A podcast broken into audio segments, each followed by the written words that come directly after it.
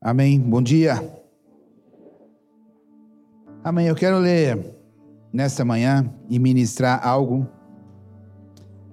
que está escrito na carta de Romanos. carta de Romanos é uma carta que tem é, explicações tremendas, ensinamentos tremendos para a nossa vida. É, a Escola Renovar tem um curso somente de Romanos. Os alunos que fizeram aí, né, viram o quanto esse livro tem a oferecer para a nossa vida. Um livro tremendo. E eu quero ler algo para chamar a sua atenção. Um texto que Paulo, né, o escritor de Romanos, está chamando a atenção aqui dos leitores para uma coisa muito séria, que às vezes nós deixamos passar batido. Mas Paulo está falando aqui: olha, prestem atenção nisso, porque é algo muito sério. Romanos 8, a partir do verso 12, está falando assim. Assim, pois, irmãos, somos devedores, não à carne, como se constrangidos a viver segundo a carne. Porque se viverdes segundo a carne, caminhais para a morte. Mas se, pelo Espírito, mortificardes os efeitos do corpo, certamente vivereis. Olha só o que Paulo está falando. Ele começa falando assim: Assim, pois, irmãos. Então ele não está falando para pecador. Paulo está endereçando, Paulo está chamando a atenção para pessoas que conhecem a palavra, para os crentes daquela época. Ele não está ministrando aqui para quem não conhece, para quem é, vive de uma forma aí no mundo. Não.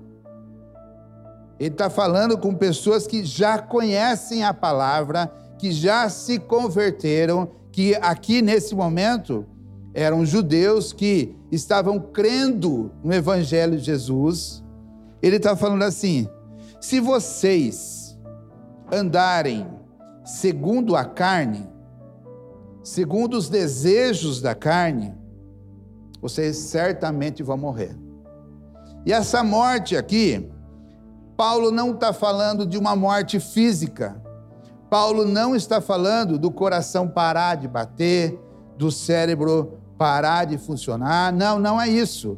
Paulo está falando assim: é, se vocês andarem segundo os desejos de vocês, segundo os desejos da carne, vocês vão, vocês vão receber a morte, ou seja, a condenação eterna.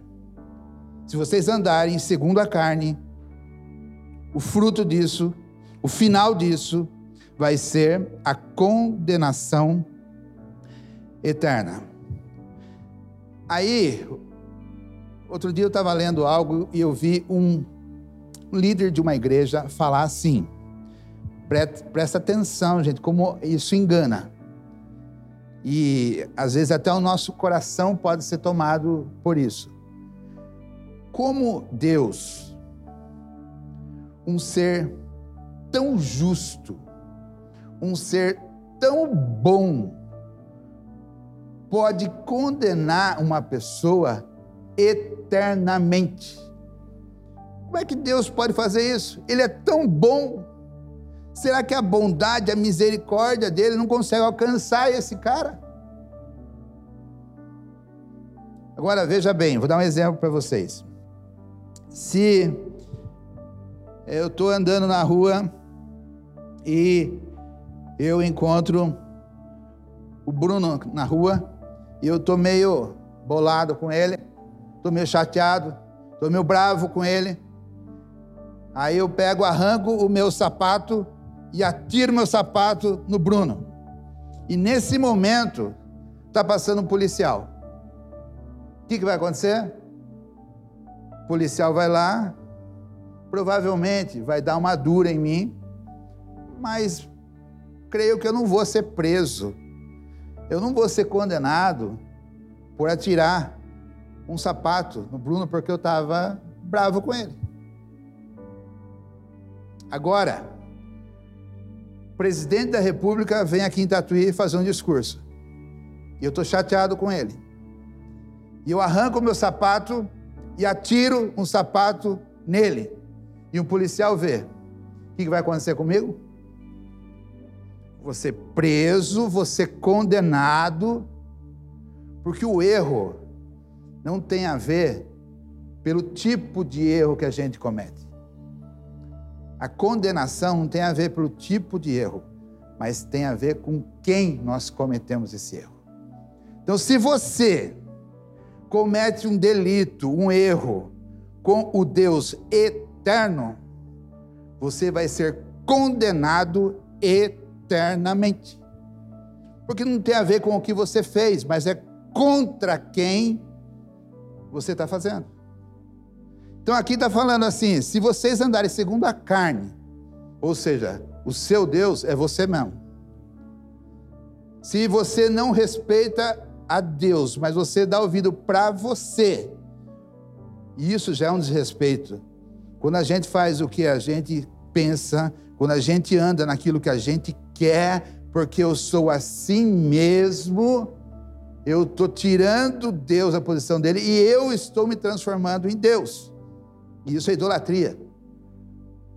Quando eu faço isso, eu estou errando contra um Deus que é criador de todas as coisas, e quando ele abriu a boca dele, o mundo foi formado, que pode mudar todas as situações, nós estamos errando contra esse Deus. E é por causa disso que nós somos condenados eternamente. Então, gente, olha que sério que Paulo está fazendo, está falando aqui. Olha o alerta que Paulo chamou atenção para essas pessoas, mas que também é para a nossa vida. Se você viver segundo a carne, você vai ser condenado eternamente. Né? E o que é viver segundo a carne? O que, que, que significa viver segundo a carne? É fazer as nossas vontades. É fazer aquilo que eu acho certo. É fazer aquilo que é gostoso para mim. Não estou nem aí com o resto. O que vale no final é fazer para mim. Por quê? Porque eu mereço. Sabe essa frase? Eu mereço. Eu mereço ser feliz, mesmo que desrespeite a Deus. Isso é viver segundo a carne. E Paulo está chamando o alerta aqui: se você fizer isso, você vai ser condenado eternamente. É, quando a gente lê o, o livro de Romanos, Romanos 1, está falando algo aqui que é, quando as pessoas começam a pecar deliberadamente, Deus entrega essas pessoas aos desejos dela. Ou seja, Deus está falando assim: não me preocupo mais com você. Faça o que você quiser porque as pessoas só querem agradar a elas mesmas. Então Deus coloca um rompimento. Você, a pessoa vai caminhando em pecado, caminhando em pecado, caminhando até que Deus fala assim: ande segundo a sua vontade. Pronto, acabou. É, seja feita aí a sua vontade. Olha que interessante. Quem nos leva para a condenação eterna é a gente mesmo. Você é o responsável para ir para a condenação eterna. Jesus falou assim: é, pegue, negue a sua carne, tome a sua cruz. É o único jeito de ser salvo quando a gente toma a nossa cruz, ou seja, quando a gente mata a gente mesmo, quando a gente mata os nossos desejos, quando a gente mata as nossas vontades, quando a gente mata os nossos pensamentos de que a gente merece isso, né? Quando a gente mata a nós mesmos, aí a gente recebe salvação. Jesus falou isso. Tome a sua cruz. Cruz é representação de morte. Nós temos que morrer para nós mesmos, para que a gente possa viver em Cristo. Não dá. Não dá para fazer as duas coisas. A gente precisa morrer para a gente mesmo. É... Esses dias atrás, né? Essa semana, o pastor estava falando aqui, né? Que de pessoas que, né? É...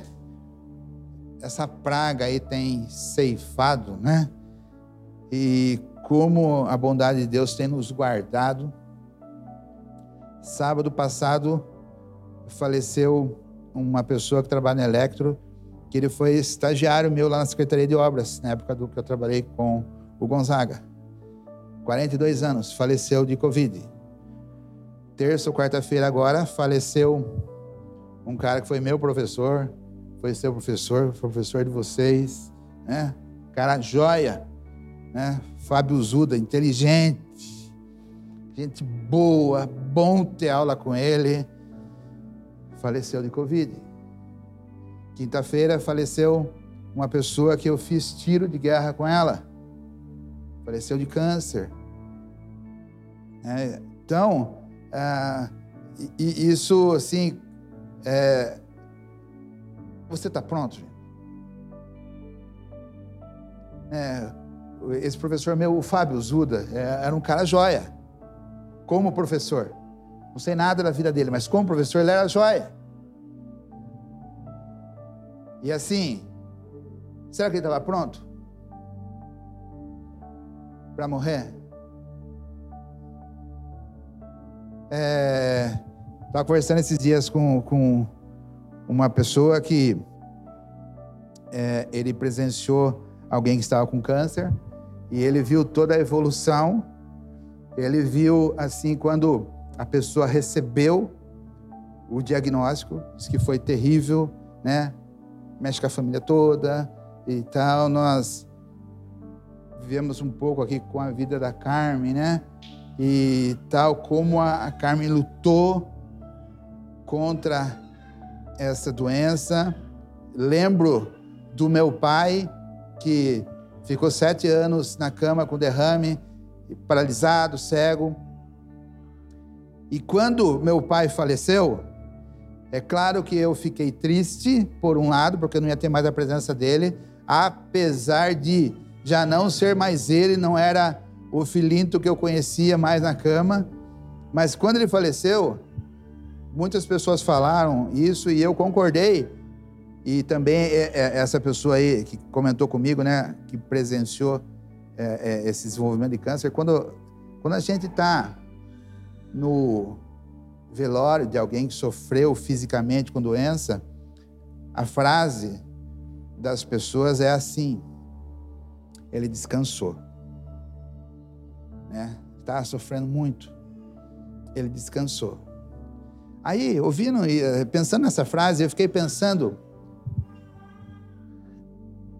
num velório de uma pessoa que teve todas as oportunidades de mudar de vida, porque conheceu o Evangelho, mas abriu mão disso, qual vai ser o comentário dessa pessoa? Baseado nesse versículo aqui, o comentário vai ser assim: hoje começou o tormento da vida dela, e vai ser eterno. Gente, isso é muito sério. Isso deveria, sim, nos conduzir a uma mudança de vida rápida. A gente não sabe o que vai ser um dia da manhã. Eu tenho que estar pronto para não poder viver isso. Eu tenho que estar pronto. Então, é, nós precisamos estar prontos com a nossa salvação. Todos os dias nós temos a oportunidade de nos arrependermos do nosso pecado, de chamar o Senhor Jesus para viver a nossa vida. Nós temos que estar prontos. Mas, veja bem, baseado nesse versículo aqui, nós estamos vivendo aí um tempo, né? Eu estou na igreja faz 23 anos e assim estudando um pouquinho, sabendo do que era a igreja um pouco antes, tal, mas estamos vivendo um tempo que se fala muito da graça. E é algo verdadeiro, é algo que mudou o pensamento da igreja, porque antes o discurso era assim: eu estou na igreja, eu vou na igreja, eu aceitei a Jesus, eu já li a Bíblia tantas vezes, eu jejuo tantas vezes, então eu sou melhor que o pecador. Aí existe um outro lado que fala assim: estamos vivendo o tempo da graça, pode tudo. Você pode fazer o que você quiser, que a graça te perdoa. Aí eu fico pensando assim: aonde fica a santidade baseado nesses dois lados? A Bíblia fala em Efésios 2 que a salvação é pela graça, não é por obras para que ninguém se glorie. Se eu leio esse texto, eu penso assim: então não preciso fazer nada, que eu estou salvo. Não precisa de santidade. Mas quando eu leio para Romanos, eu falo, eu falo assim: se você andar segundo os costumes da carne, segundo a vontade da sua carne, você vai ser condenado. Aqui precisa de santidade. Paulo, lá em Éfeso não precisa de santidade. Para os romanos precisa de santidade. Como é que funciona isso? Como é que funciona para um povo não precisar ir lendo, interpretando? Aqui está falando que precisa de santidade. Lá é pela graça.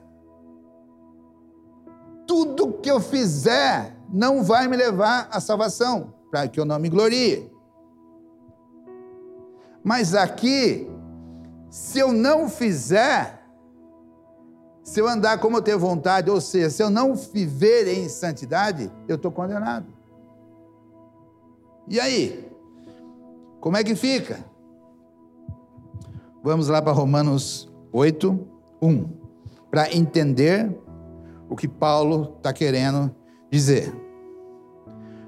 Romanos 8, verso 1. Agora, pois, já nenhuma condenação há para os que estão em Cristo Jesus. Quantas condenação existe? Nenhuma. Mas para quem? Para quem está em Cristo Jesus.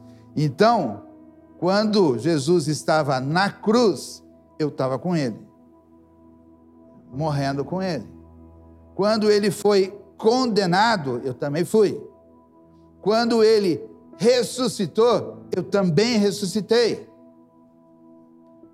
Isso é estar em Cristo Jesus. Se eu estou em Cristo Jesus, não existe nenhuma condenação para mim.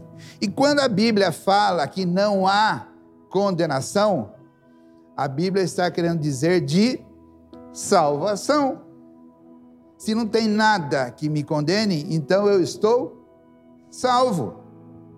Então, para aqueles que estão em Cristo Jesus, não tem condenação, então você está salvo. Então, Romanos, versículo 1, é um, um versículo que fala de salvação.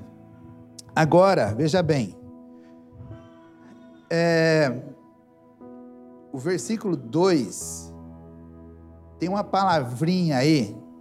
Vamos ler o versículo 2. Porque a lei do Espírito da vida em Cristo Jesus te livrou da lei do pecado e da morte. Existe uma palavrinha aí que é mágica. Como é que as musiquinhas lá, as palavrinhas mágicas? Diz a palavrinha aí, gente, que pode trazer todo o entendimento para a gente. Essa palavrinha é por quê? Começa o verso 2, por quê? É, a Bíblia ela, ela é cheia de palavras que ligam um versículo no outro. Agora, porque, entretanto, mas. Então, quando você vai interpretar, quando você vai ler, se preste atenção nessas palavras, porque um versículo está explicando o outro. Então, o verso 2, porque a lei do Espírito da vida em Cristo Jesus te livrou da lei do pecado e da morte.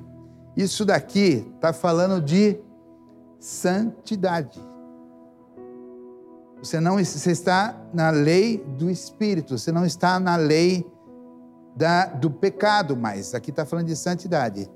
Então, esse versículo aqui está falando que eu sou santo porque eu volto para um, eu fui salvo.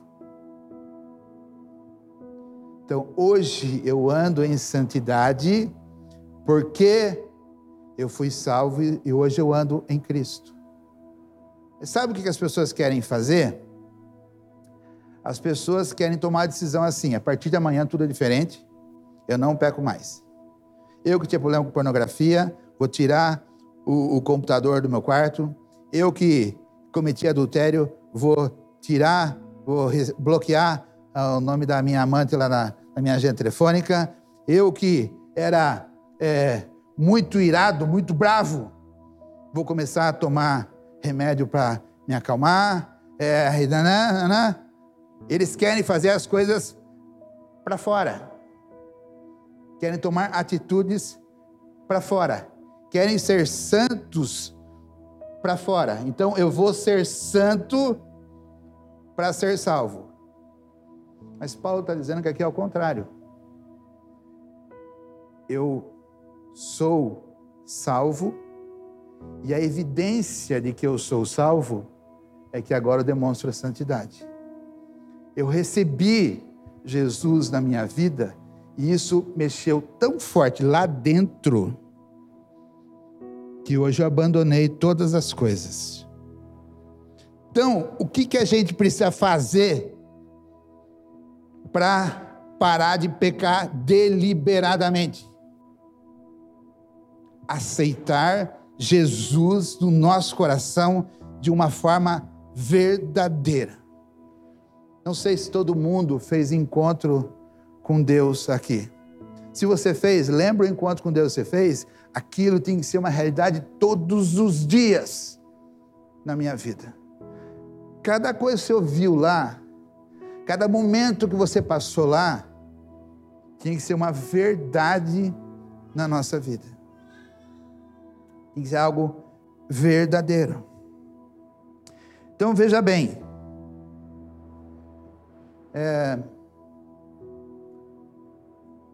minha barriga começou a roncar. A minha barriga começou a roncar porque eu estou com fome. Agora, o fato de a minha barriga roncar, aí que causou a fome em mim? Não a barriga me roncou porque é uma evidência de que eu estava com fome. Doença. A pessoa está com febre. Aí você descobre que ela está com uma inflamação na garganta. O fato da febre aparecer, ela que causou a dor da garganta? A febre é a evidência que existia algo lá dentro. A santidade existe na minha vida Porque hoje eu sou salvo. Eu sou uma nova criatura. Porque eu estou em Cristo. E o fato de eu estar em Cristo e ter morrido com Ele, e ter tomado a minha cruz, e ter matado a minha carne, é devido a isso que hoje não apresento mais pecado deliberado. Não estou falando, gente, que a gente não vai errar mais, que a gente não vai pecar. Eu estou falando de pecado deliberado. Eu sei que está errado, mas eu faço. Eu sei que não pode, mas eu faço. Eu sei que eu tinha que fazer aquilo, mas eu não faço. Eu já fui orientado, Deus já falou comigo, o Espírito Santo já falou no meu coração que eu tinha que fazer tal coisa, mas eu decidi não fazer. Isso é pecado deliberado. Então, se você fala assim, a partir de hoje não vai acontecer mais isso. Vamos ser sinceros? A gente cai de novo. A gente faz de novo. Porque primeiro a mudança tem que ser aqui dentro. Tem um, um texto na Bíblia que é muito legal. Está lá em Marcos que fala do cego Bartimeu. O cego Bartimeu, ele é, era um homem cego que estava no, no, no, caminho, estava numa, numa rua, numa estrada lá, ele é, vivia de esmolas e ele ouviu, ficou sabendo que Jesus estava passando por ali. Esse cego, ele começa a gritar ele se levanta e começa a gritar: Jesus, filho de Davi, tem compaixão de mim. E as pessoas falavam para ele assim: fica quieto, para, que isso, escândalo, não vai ficar atormentando aí o mestre, pare.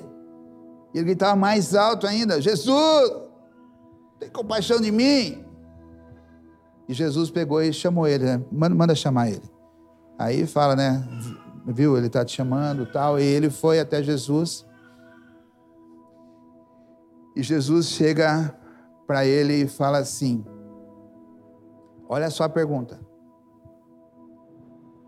O que você quer que eu te faça?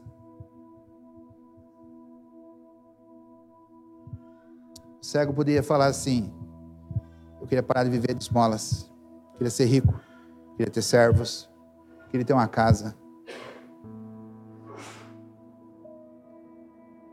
Sabe quando Jesus, todo dia de culto, todo dia devocional, chega para você e fala assim: O que, que você quer que eu te faça?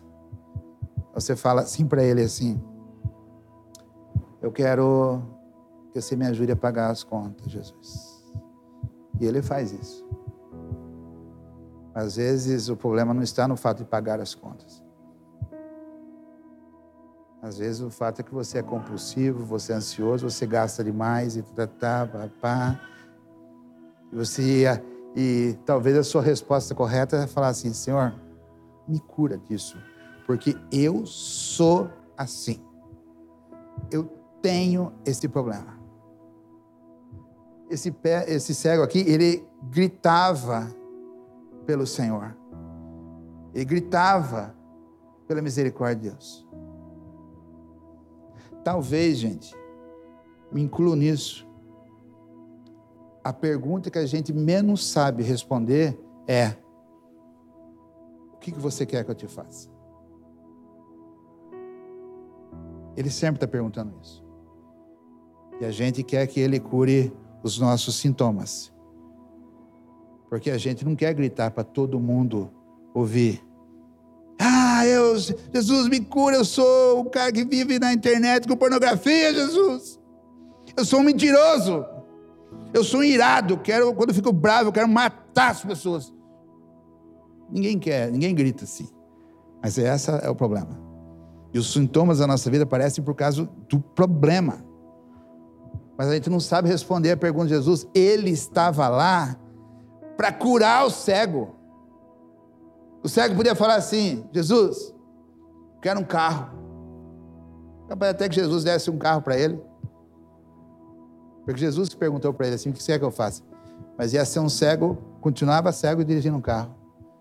Quero uma casa. Quero parar de ser um pedinte. Ia ter uma casa, continuava cego. Quero muitos amigos, quero mulheres. Ia ter tudo isso, mas continuava cego. Jesus pode curar a nossa vida. Ele pode curar os nossos problemas. Você pensa que Jesus está preocupado, é assim, não é preocupado. Você acha que Jesus se escandaliza com alguém que grita por aí?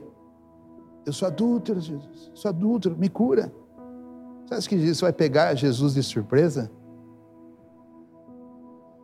A Bíblia fala que Deus não resiste a um coração contrito e quebrantado. Quando as pessoas se rasgam para Jesus, se rasgam para o Senhor, Deus fala assim: é esse que eu gosto. Às vezes a gente quer esconder os nossos problemas de Deus. Deus, Deus conhece o nosso coração, gente. Ah, Senhor, estou cansado de pedir. Queria um filho melhor. Um filho que parasse de dar problema para mim. Aí Deus fala assim: será que a solução do teu filho não seria consertar você como pai? Você criou ele. Ele é o resultado da sua criação. Senhor, eu queria um casamento melhor. Deus fala assim: pelo menos 50% dos seus, do seu casamento foi você que causou, os outros 50% é o seu cônjuge. Pode ser que você tenha causado mais, mas pelo menos 50% é você. Quer um casamento bom? Deixa eu te curar. Deixa eu melhorar você como pessoa. Você entende, gente? Que é, a solução dos problemas está na gente. Não está em começar a fazer coisas a partir de hoje. Não que você não tenha que fazer coisa certa, você tem sim. Não que você não tenha que abrir mão dos pecados deliberados, você tem que abrir mão sim.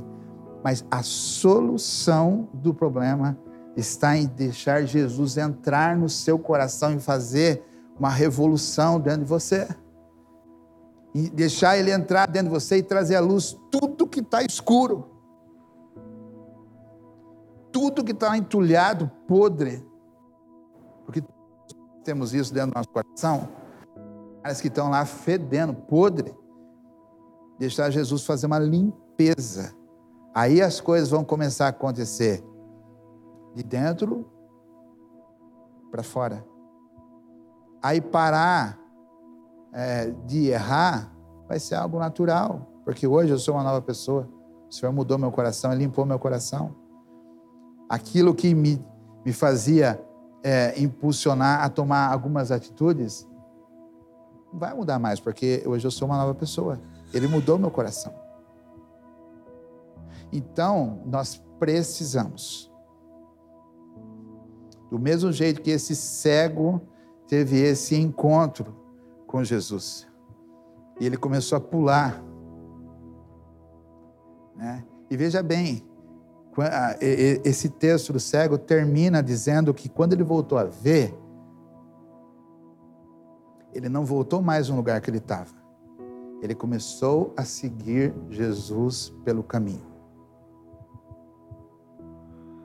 Agora ele não ficava mais na posição de cego. Agora ele caminhava aonde Jesus ia. A Bíblia não mostra se esse cego foi um seguidor de Jesus. Ele termina o versículo assim, dizendo que ele seguiu Jesus pelo caminho. Onde Jesus estava indo, ele estava atrás. Sabe quando a gente tem aquele negócio de. É,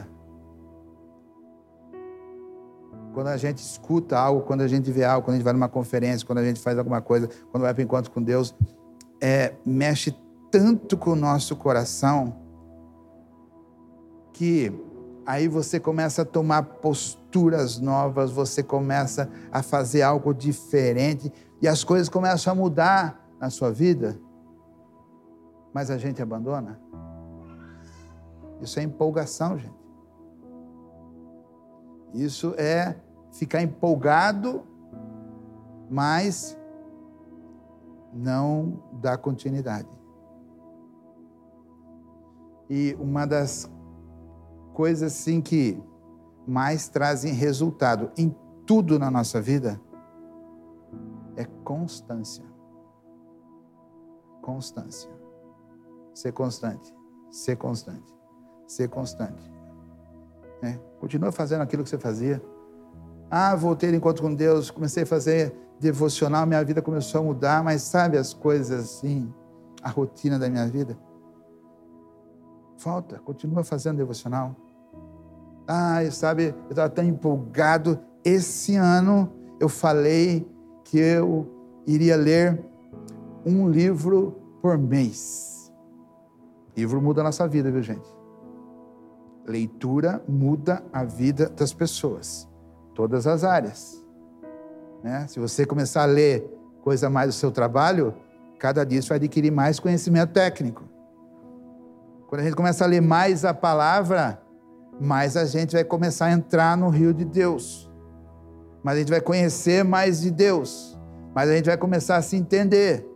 Quando eu começo a ler livros né, cristãos, né, bons livros cristãos, começa a mudar a nossa vida.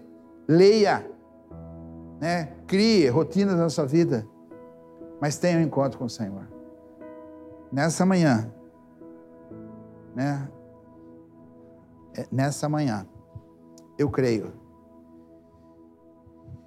que Jesus está na sua frente fazendo a pergunta para você: O que você quer que eu faça para você? Você vai dar a resposta para ele. Ele vai agir baseado naquilo que você vai falar para ele. Se você falar para ele assim: Eu sou assim, Jesus, e não quero ser mais ele vai iniciar o processo de mudança na sua vida.